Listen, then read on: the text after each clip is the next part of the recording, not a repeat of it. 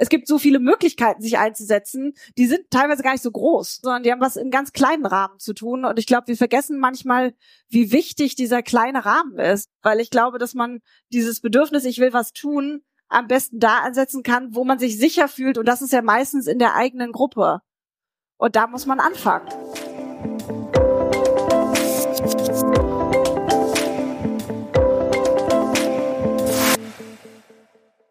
Herzlich willkommen beim Her Career Podcast. Hier kommen Menschen zu Wort, die sich für eine vielfältige und gerechte Arbeitswelt einsetzen. Von der Her Career Expo Live und aus der Her Career Community. Franzi von Kempis ist Geschäftsführerin der Charta der Vielfalt e.V., Journalistin und Autorin des Buches Anleitung zum Widerspruch. Klare Antworten auf populistische Parolen, Vorurteile und Verschwörungstheorien. Das Buch hat sie bereits vor der Pandemie geschrieben, es hat jedoch an Aktualität nichts eingebüßt. Ich bin Julia Hägele von Her Career. Beim Authors Meetup auf der Her Career Expo 2023 habe ich mich mit Franzi darüber unterhalten, warum es ohne Vielfalt nicht geht, wie es dazu kam, dass sie als ehemalige Daimler-Managerin zur Leiterin eines Berliner Impfzentrums wurde und ob es ihr persönlich leicht fällt, zu widersprechen.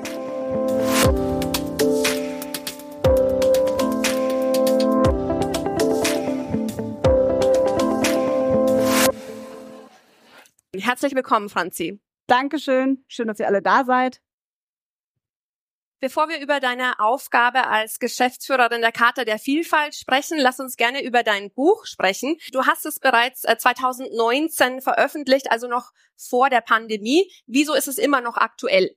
Also es ist ein Buch, was sehr unterschiedliche Kapitel beinhaltet und ich habe mir sechs Themen vorgenommen, ich lese sie vielleicht mal ganz kurz vor, damit alle nochmal wissen, worum es geht. Das Buch hat Antworten an Menschen, die den Klimawandel leugnen, Antworten an Menschen, die Antisemitismus verbreiten, Antworten an Menschen, die an Verschwörungstheorien glauben, Antworten an Menschen, die denken, dass der Islam ihr Abendland zerstöre, Antworten an Menschen, die ein Problem mit Frauen oder Gender haben, Antworten an Menschen, die gegen Geflüchtete hetzen. Meine persönliche Auffassung ist, keins dieser Themen ist nicht mehr aktuell.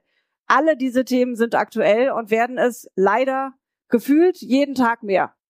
Deswegen würde ich sagen, es ist genauso aktuell. Vielleicht nicht alle Zahlen darin, das passiert mit Büchern. Also eine große Themenvielfalt. Ich stelle mir das sehr rechercheintensiv vor, weil es eben so viele unterschiedliche Themen sind.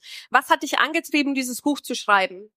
Ich habe damals 2019, also die Jahre davor, einen Job gehabt, in dem habe ich viel mit YouTuberInnen zusammengearbeitet. Meine Aufgabe war es mit YouTubies, damals waren es alles noch YouTuber und YouTuberinnen, noch nicht wie heute Instagrammer und TikTokerinnen, war es mein Job, mit denen Bildungsformate zu machen. Für, zu den Themen Politik oder Wirtschaft. Und es hat sich als nicht so leicht rausgestellt, junge Menschen zu begeistern, politische Themen zu machen, weil die große Sorge hatten davor, was ihnen an Schrott in den Kommentaren dann droht. Dass sozusagen ihre Community und auch viele Erwachsene in den Kommentaren dann fürchterliche Sachen schreiben würden und das auch taten. Und deswegen war ein Teil meines Jobs, junge Menschen dabei zu begleiten, wie reagiere ich, wenn schreckliche Sachen oder komplizierte Sachen oder sehr anti-Sachen in den Kommentaren stehen. Und ich habe mir dieses Buch gewünscht für mich, weil ich ganz oft genau solche Handlungsempfehlungen geschrieben habe und so gedacht habe, was sag ich denn, wenn jemand den Holocaust leugnet in Kommentaren? Man ist ja erstmal so baff.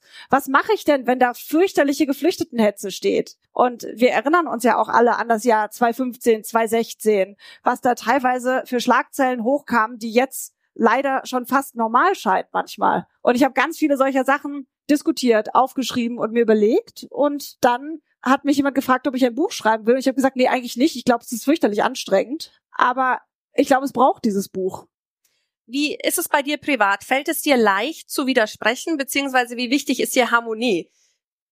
Ich glaube, es hängt davon ab, wem ich widersprechen soll. Ich sag mal so, mein Inner Circle weiß natürlich, dass ich die Person bin, die im Zweifelsfall hochrot anläuft und sich dann dreimal beruhigt und dann sagt, okay, jetzt reden wir drüber.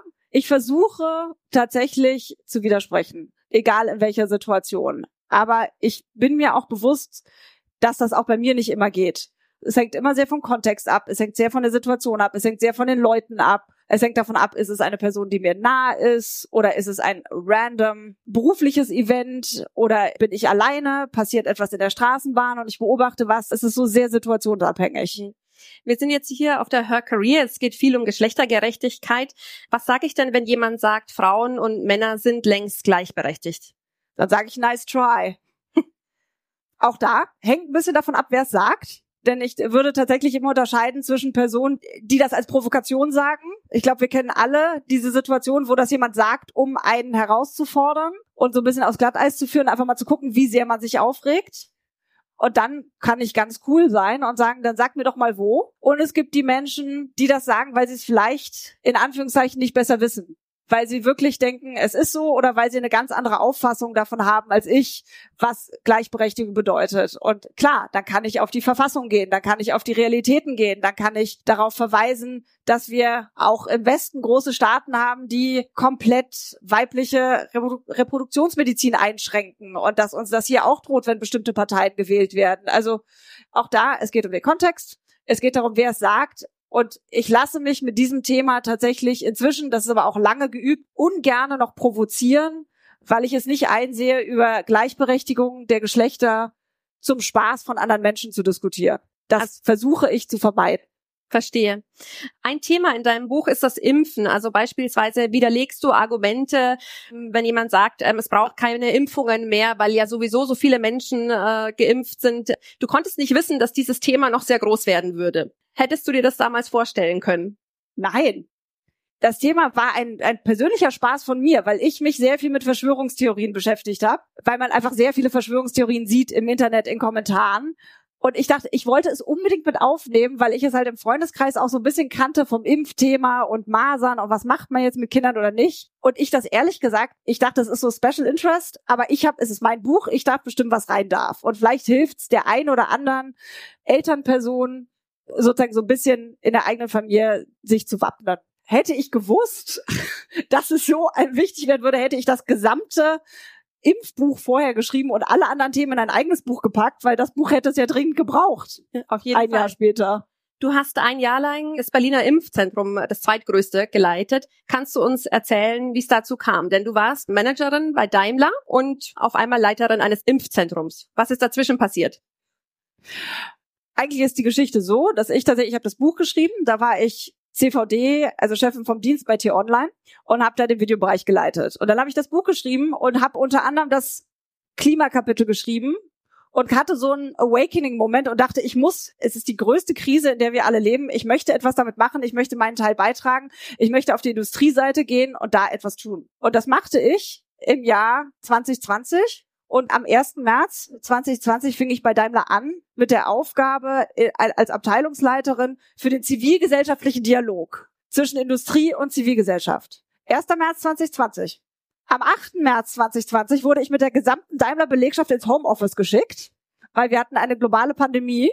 Am 15. März 2020 hatte ich Corona, ungeimpft, wie alle damals, die es am Anfang hatten. Und dann lag ich erstmal zwei Monate im Bett und davon sechs Wochen wirklich mit Fieber. Das, heißt, das hatte ich noch nie. Ich habe das große Privileg, keine chronische Krankheit zu haben und nie vorher lange krank gewesen zu sein. Und Corona hat mich komplett aus dem Leben gebügelt. Ich war so krank, wie ich mich nicht erinnern konnte, jemals krank gewesen zu sein. Und da kam ich zurück und habe meinen Job gemacht, habe aber nebenher auch sehr viele Workshops gemacht, online, äh, öffentlich, nicht öffentlich, zum Thema Corona-Prävention und vor allem, wie reden wir drüber? Wie reden wir über eine Krankheit, wo zu dem Zeitpunkt ich weiß nicht, ob ihr euch erinnert, alle noch, die Hälfte der Leute sagten, ja, ist ja nur eine Grippe. Ist ja egal. Und ich saß da und war geheilt nach zwei Monaten und konnte kaum Treppen gehen und sagte, äh, nee, ist keine Grippe.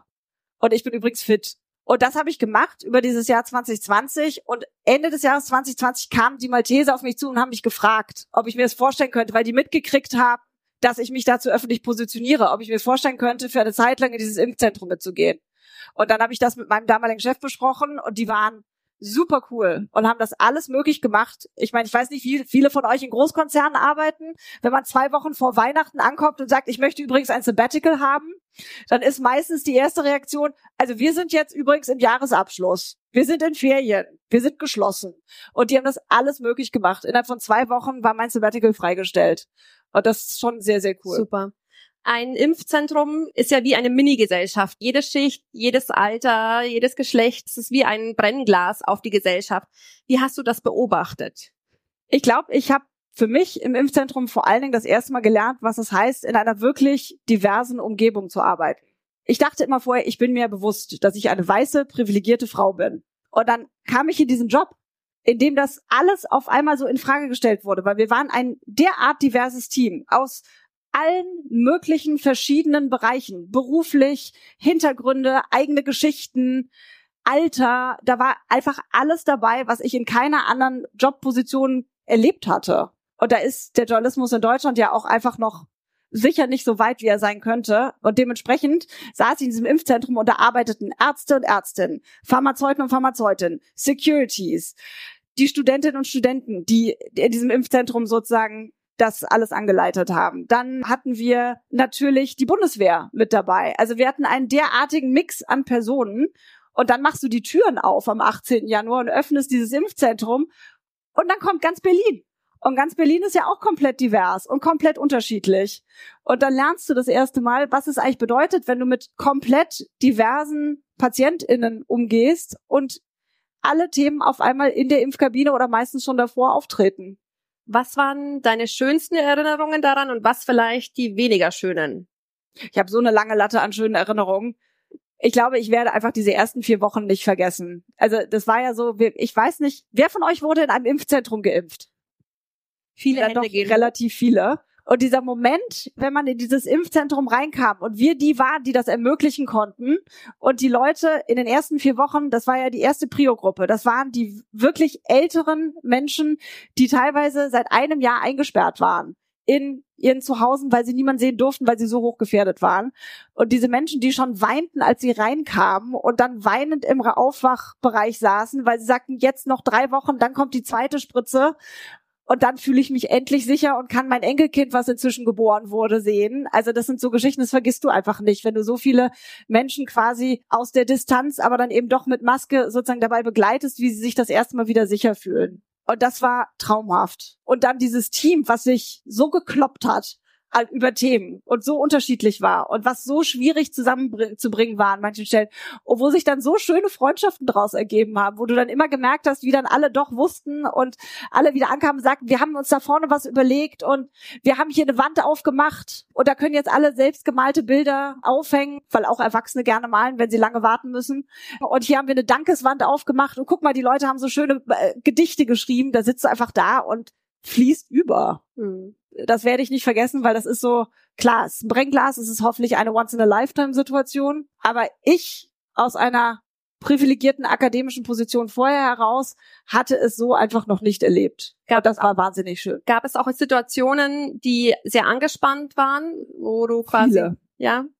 Also ich glaube, es hat viel damit zu tun, dass man sich überlegt, du machst die Türen auf und alle möglichen Menschen treffen auf alle möglichen Menschen. Wir hatten unfassbar viele Unstimmigkeiten. Wir hatten sehr viele rassistische Übergriffe, das muss man einfach ehrlich sagen. Das waren einfach am Tag unzählige und ich kann ja nur über die besprechen, die bis zu mir vorgedrungen sind. Und es ist grauenhaft, wenn du jeden Tag dann wieder sagen musst, nein, du gehst jetzt, weil du behandelst gerade die Person, die hier nur versucht, vernünftig den Impfprozess durchzuführen, auf eine menschenfeindliche Art und Weise. Das halten wir so nicht, das machen wir so nicht in dieser Menge, das ist sehr nachdrücklich auch bei mir geblieben.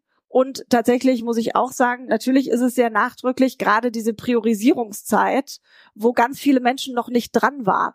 Und wir waren halt die mit dem Impfstoff. Und dann stellen sich natürlich jeden Tag Menschen vor dieses Impfzentrum, Menschen, die fürchterlich krank sind, die dir alle ihre Papiere zeigen und die sagen, aber warum bin ich noch nicht dran? Und du kannst nichts machen. Du bist wirklich das erste Mal in dieser Position und du, ich habe stundenlange Gespräche geführt mit Menschen, die schreckliche Krankheiten hatten, die dann auch später bei uns oder dann vielleicht auch bei ihrem Arzt geimpft werden konnten, aber die einfach laut gesetzlicher und festgelegter Prioliste nicht dran waren, weil wir viel zu wenig Impfstoff hatten. Und diese Hilflosigkeit, auch dieses Ausgeliefertsein selber, wenn du sagst, ich bin doch an der Stelle, wo ich helfen kann, aber ich bin trotzdem nur ein so kleines Glied in der Kette, was nur den Impfstoff zu verteilen hat, der gerade da ist. Und du hast nicht genug für alle dieser Moment, wo du draußen im Schnee sitzt, neben einer Frau, die Krebs hat und im Rollstuhl sitzt, und das werde ich nicht vergessen, und mit der gemeinsam weinst, weil du nichts machen kannst, das ist grauenhaft. Ja, verstehe. Franzi, woher kommt dein Antrieb, dich gesellschaftlich zu engagieren? Du machst es ja auf sehr vielen Ebenen. Du hast es im Journalismus gemacht, im Impfzentrum. Wieso stellst du dich nach vorne und engagierst dich? Denn es ist ja nicht nur schön. Also wir haben, du hattest vorhin gerade das Thema Hass im Netz erwähnt. Du kriegst auch ordentlich ab oder hast ordentlich abgekriegt. Wieso machst du das trotzdem? So eine schwierige Frage, weil ich glaube, dass es viel damit zu tun hat, dass ich irgendwann verstanden habe, dass ich es kann. Dass ich viel weniger Angst haben muss, als andere Leute es zu machen ich glaube, das erste Mal so richtig verstanden habe ich es damals, als ich angefangen habe, mit YouTuberinnen zu arbeiten. Die waren 19, 20, 21 und die haben gesagt, ich traue mich nicht, weil dann killt mich die Community, dann kriege ich so fürchterliche Kommentare. Und ich gesagt habe, okay, wenn du dich gruselst mit deinen eine Million Followerinnen, dann mache ich jetzt einen YouTube-Kanal auf und ich dichte jetzt Loriot um und das stelle ich online. Und wenn das nicht peinlich genug ist, dann also wenn ich mich das traue, dann traust du dich auch mit deinen Followern über ein politisches Thema zu reden, was dir wichtig ist. Und das war ein Deal, den ich ganz oft gemacht habe. Deswegen gibt es jetzt sehr viele umge umgeschriebene Loriot-Gedichte von mir im Internet. Enjoy unter dem Namen Die besorgte Bürgerin. Und so fing es eigentlich alles an, weil ich verzweifelt nach irgendwas gesucht habe, wo ich sagen konnte, ich traue mich auch. Wenn du dich nicht traust, die du ja so viel dich schon exponierst, dann traue ich mich auch. Und daraus wurde irgendwann die Erkenntnis, wenn ich es nicht mache, und das, die Erkenntnis ist genau, ist jetzt vielleicht 10, 15 Jahre alt, die stimmt aber genauso, wenn ich Sonntagabends in die AfD-Wahlergebnisse gucke, wenn ich es nicht mache und ich bin am wenigsten gefährdet. Ja, ich bin eine Frau und es gibt heute auch einen coolen Vortrag von einer coolen Ärztin, die nochmal sehr genau erklären wird hier auf der Air Career, wie gefährdet wir Frauen sind, wenn die AfD wirklich gewählt wird. Aber ich kann es trotzdem machen, weil ich bin weiß und privilegiert. Und das ist, glaube ich, auch etwas, was ich mir einfach irgendwann bewusst geworden bin. Ich kann mich hinsetzen und jemandem sagen, nein, ich finde deine Meinung nicht richtig weil ich genauso hier lebe und ich bin nicht gefährdet in dem Moment von dir und ich muss keine Angst haben, dass du mich in der Straßenbahn anspuckst. Ja, verstehe. Wie geht es dir mit der aktuellen Nachrichtenlage? Du hast die Wahlergebnisse äh, von Hessen und Bayern schon erwähnt. Dann haben wir den brutalen Überfall der Hamas auf Israel. Wie geht's dir damit? Ich finde es grauenhaft, was in Israel passiert. Ich finde es fürchterlich, was die Hamas macht ich kann auch immer, aber ich habe es schon immer wieder gesagt auch in den letzten Tagen, ich stehe hundertprozentig an der Seite Israels, was in der aktuellen Situation passiert. Ich finde es grauenhaft. Ich, ich habe gar keine Worte dafür. Da merkt ihr so richtig, auch ich bin sprachlos, wenn es um diese unglaublichen Leiden von Zivilisten und Zivilistinnen geht in dieser jetzigen Situation, weil es immer die Menschen sind, die nicht die Macht haben, die leiden in so einem Moment. Und dann gucke ich auf die AfD-Wahlergebnisse und dann denke ich mir, um das jetzt als eigenes Thema nochmal anzusprechen, nicht, um es in Kontext zu setzen und denke mir bei den AfD-Ergebnissen, da kann ich was machen. Das klingt jetzt irgendwie so vielleicht absurd optimistisch, aber ich finde, ich lebe hier. Ich habe hier ein Wahlrecht und hier kann ich was machen. Mit jedem Gespräch, mit jedem Buchgespräch, mit äh, von mir aus auch jedem Post, mit jedem Mal, wo ich oder wir alle uns hinstellen und sagen, nee, so nicht. Wir wählen die nicht oder wir machen, wir wollen nicht, dass sich das hier so verändert und wir haben eine bessere Alternative und wenn wir sie nicht haben, dann erfinden wir sie vielleicht noch. Also damit fühle ich mich tatsächlich nicht ganz so hoffnungslos wie mit diesem Weltschmerz und dieser Entgeisterung, wenn ich auf die Wochenendsituation schaue. Du weißt es, wie man sich engagiert. Äh, wenn jetzt im Publikum die eine oder andere überlegt, ich würde mich sehr gerne engagieren, habe aber irgendwie keine Lust, in eine Partei einzutreten. Äh, das ist irgendwie nicht so. Politik ist nicht so mein Geschäft. Ähm, was kann man tun? Also ich glaube nicht, dass man in eine Partei eintreten muss man kann. Es ist eine gute Option. Ich kann es nur aus meinem eigenen Werdegang sagen, ich, hab, ich hatte nie vor, daraus irgendwas zu machen. So, es hat sich einfach ergeben. Ich habe Themen gefunden, wo ich gemerkt habe, da kann ich was dazu sagen, da brenne ich dafür. Und das ist auch so ein bisschen das, was ich immer sage. Finde das Thema, was dir so wichtig ist, dass du dich dafür einsetzen möchtest, in dem Thema wirst du etwas finden. Ich finde, wir haben inzwischen so ein so ein Kampf um, wer ist noch sichtbarer und wer ist noch mehr, ne, wer, wer zeigt noch besser, wie man sich einsetzt und wofür. Ich finde, es gibt Menschen, die können das öffentlich machen, aber es gibt ganz, ganz viele Menschen, die machen es jeden Tag, die machen es ehrenamtlich, die machen von Gottesdienstbegleitung über bei der Tafel aushelfen, über äh, WahlhelferInnen sein. Also es gibt so viele Möglichkeiten, sich einzusetzen, die sind gar nicht so, teilweise gar nicht so groß. Und die haben nichts mit Big Speeches zu tun und oder eben sich aufstellen lassen für den Bundestag oder so, sondern die haben was im ganz kleinen Rahmen zu tun. Und ich glaube, wir vergessen manchmal, wie wichtig dieser kleine Rahmen ist und wie wichtig es ist, dass man genau da, wo man ist, in diesem, jeder von uns hat ja so einen Nukleus. Wir haben eine Familie, wir haben Freundinnen, wir haben Kinder Und das ist der Nukleus, in dem man anfangen kann. Und wenn du dich in dem Nukleus sicher fühlst, was zu machen, dann machst du weiter. Und dann gehst du weiter raus. Weil ich glaube, dass man dieses Bedürfnis, ich will was tun, am besten da ansetzen kann, wo man sich sicher fühlt. Und das ist ja meistens in der eigenen Gruppe. Und da muss man anfangen. Das glaube ich, damit man dann weitergehen kann, wenn man das möchte. Mhm. Ich würde gern über deine Tätigkeit als Geschäftsführerin der Charta der Vielfalt sprechen. Was ist die Charta der Vielfalt? Die Charta der Vielfalt ist ein Verein, ein gemeinnütziger Verein. Den gibt es schon ein paar Jahre. Und die Charta der Vielfalt wurde gegründet ursprünglich äh, aus der Politik und aus der Wirtschaft heraus mit dem Ziel, Vielfalt in der Arbeitswelt zu fördern. Und die Karte der Vielfalt macht ganz unterschiedliche Sachen, aber in erster Linie ist die Karte der Vielfalt tatsächlich eine Karte, eine Urkunde, die man als Organisation, nicht nur als Unternehmen, unterzeichnen kann, als freiwilliges Bekenntnis, dass man sich für Vielfalt einsetzt. Und ja, es ist ein freiwilliges, eine freiwillige Selbstverpflichtung. Und was wir als Verein machen, ist Menschen dabei begleiten, indem wir Handlungsempfehlungen erstellen, Studien machen und Menschen dabei begleiten, in ihren Organisationen die ersten oder die nächsten Schritte zu tun, um Diversity Management, wie man das sozusagen da professionell nennt, wenn man über Vielfalt in der Arbeitswelt spricht, umzusetzen. Und das ist das, was wir machen. Und wir machen das in einem großen Spektrum und da ist intersektionell alles dabei. Also die Vielfaltsdimensionen sind wirklich bei uns. Wir haben sieben Vielfaltsdimensionen. Das heißt, die Karte hat sogar nicht nur die klassischen sechs, und da ist ja alles dabei von sexueller Orientierung über ethnische Herkunft, über Religion, sondern die Karte der Vielfalt hat vor ein paar Jahren auch soziale Herkunft als eigene Vielfaltsdimension mit aufgenommen, weil wir eben sagen, man muss und sollte und tut es Gott sei Dank auch immer mehr soziale Herkunft noch mit bedenken wenn es darum geht, warum manche Menschen nicht ihr volles Potenzial entwickeln können, wenn es darum geht, irgendwo zu arbeiten. Wer hat denn diese Charta unterschrieben? Ganz unterschiedliche Leute. Wir sind über 5000 Unterzeichnende im Netzwerk inzwischen. Also wir sind ein Verein, das heißt, wir haben Mitglieder, feste Mitglieder, 38 Stück und das Bundeskanzleramt beziehungsweise die Integrationsbeauftragte des Bundes, Riem Alabali Radovan, ist bei uns ein ständiges Mitglied im Vorstand und die Unterzeichnenden sind über 5000. Das sind ganz unterschiedliche Organisationen. Da sind sehr viele Unternehmen dabei, aber da sind auch Verwaltungen dabei, da sind auch gemeinnützige Organisationen dabei, da sind sogar Einzelpersonen dabei da sind auch Städte dabei. Also tatsächlich, weil das Thema Vielfalt in der Arbeitswelt ja größer ist als ein reines, das hat jetzt ein wirtschaftliches Unternehmen zu sein. Also ihr begleitet die Unternehmen mit Workshops oder wie, wie sieht das aus? Wir sehen uns als Mittler zwischen denen, die gerade anfangen und denen, die schon den nächsten Schritt gemacht haben, indem wir gemeinnützig das zur Verfügung stellen, was sich vielleicht auch nicht alle leisten können. Weil es ist ja auch was anderes, ob man ein großer Konzern ist oder ein mittelständisches oder ein KMU in Deutschland. Und dann hast du relativ wenig Möglichkeiten, dir alles irgendwie selber zusammenzusuchen. Das heißt, wir stellen sehr viele Studien zusammen. Wir stellen sehr viele Handlungsempfehlungen zusammen, dass man eben auch gemeinnützig, wie gesagt, eben auch ohne dafür etwas zu bezahlen, auf Informationen zum Thema Vielfalt in der Arbeitswelt zugreifen kann. Hm.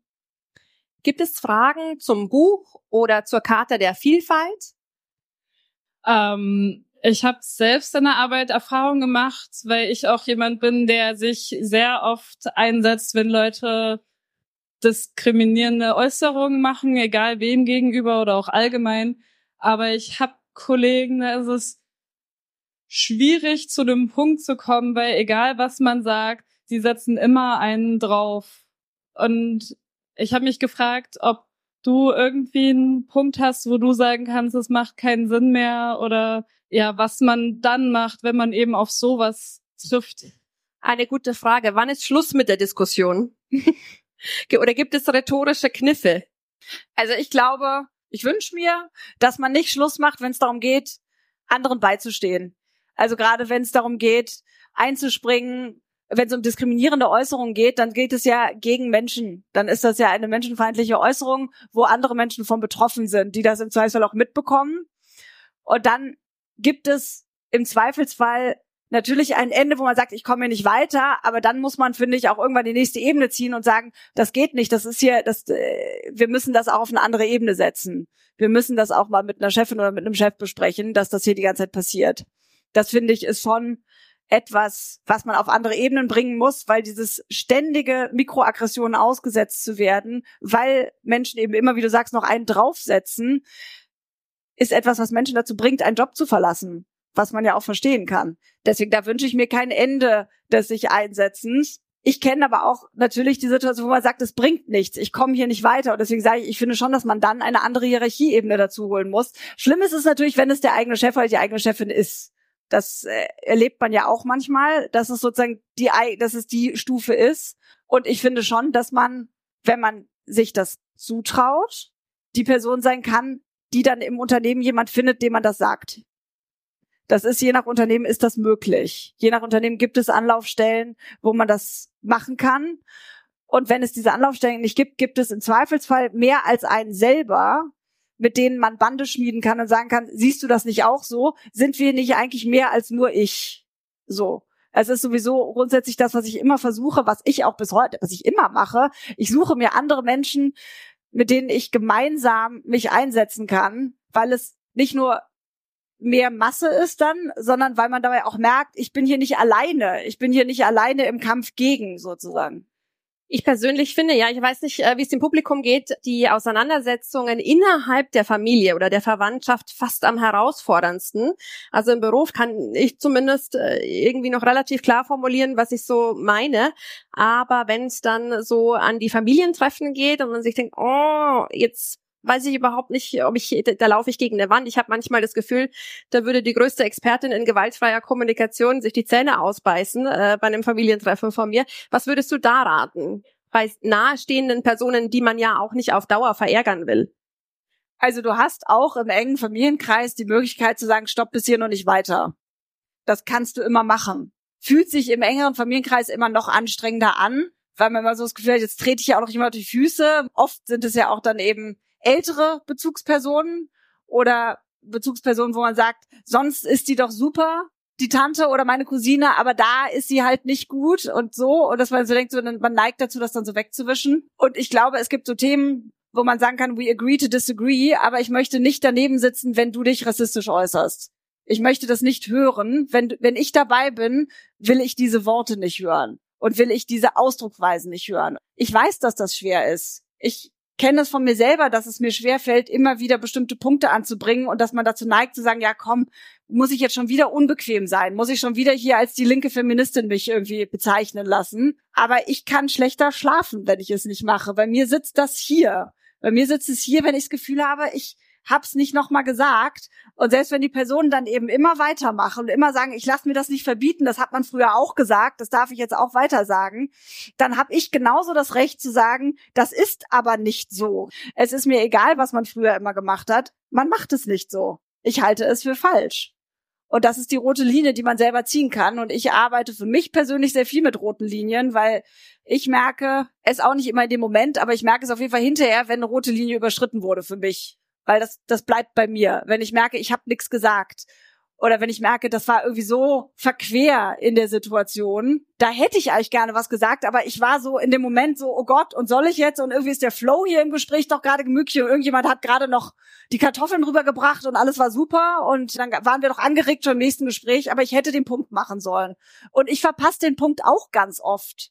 Wir alle verpassen den Punkt ganz oft. Das ist ja auch menschlich, aber sich so selber dahin zu arbeiten, dass man vielleicht den Punkt nicht jedes Mal verpasst, sondern dass man auch so, ein, so eine Aussage für sich selber parat hat, mit der man sich selber wohlfühlt und die man für sich selber aushält. Das ist, glaube ich, was, was man üben kann. Bitteschön. Ich bin Diversity-Trainerin und ähm, wir haben im Moment eine Auftragsflaute und für mich ist es total schwierig zu verstehen, weil es liegt natürlich an der Rezession, ne? So, da wird immer als erstes gespart. Aber andererseits, ja, finde ich es, finde ich es schade, weil alle reden jetzt davon, aber ich habe das Gefühl, es wird wenig investiert.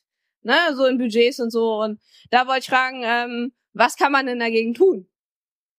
Also ein bisschen auch die Frage nach, wie ernst meinen es die Unternehmen vielleicht mit Diversity? Ist das jetzt irgendwie gut auf der Homepage stehen zu haben oder wie tief geht das wirklich in die DNA des Unternehmens auch ein?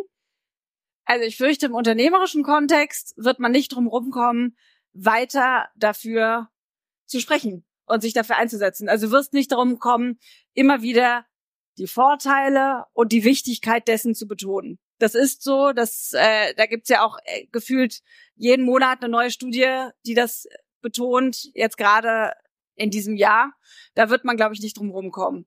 Ich glaube, dass man sich tatsächlich aber gerade was das Thema Vielfalt insgesamt angeht, sehr genau überlegen muss, was ist vielleicht auch der Angle, der für das, für die jeweilige Organisation funktioniert, weil es, das funktioniert ja nicht für Person A dasselbe wie für Person B. Es ist eben kein 0815 Programm. Und was vielleicht für einen Mittelständler im Schwabenland funktioniert, funktioniert im Zweifelsfall nicht für den kleineren Betrieb an der, an der Grenze Thüringens. Ich glaube, dass sich der ganze Bereich Vielfalt einerseits unfassbar schnell verändert, also auch in den Ansprüchen daran, was wir da machen. Andererseits aber auch, dass man sehr genau beobachten muss, was brauchen die Leute gerade? Was wollen die gerade? Worüber wollen die reden? Was sind die neuen Gesetze, die jetzt kommen? Was sind die neuen Zwänge, unter denen die Unternehmen auch stehen? Oder auch die Organisationen tatsächlich stehen? Wenn man sich anguckt, hat das Thema Vielfalt in der Arbeitswelt ja auch sehr viel mit der Gesetzeslage zu tun auf europäischer Ebene. Also ich glaube, man muss sich sehr klar machen, einerseits müssen wir es sehr hochhalten und sagen, es bleibt und ist wichtig, weil die Menschen in Unternehmen, die von Diskriminierung betroffen sind und die davon, wie wir alle, profitieren würden, wenn wir diverse Teams haben und diverse Unternehmen haben, die sind im Zweifelsfall gar nicht in der Position, es zu verändern. Das heißt, du musst immer dir überlegen, an wen kann ich rangehen, wer ist im Unternehmen in der Lage, das zu entscheiden.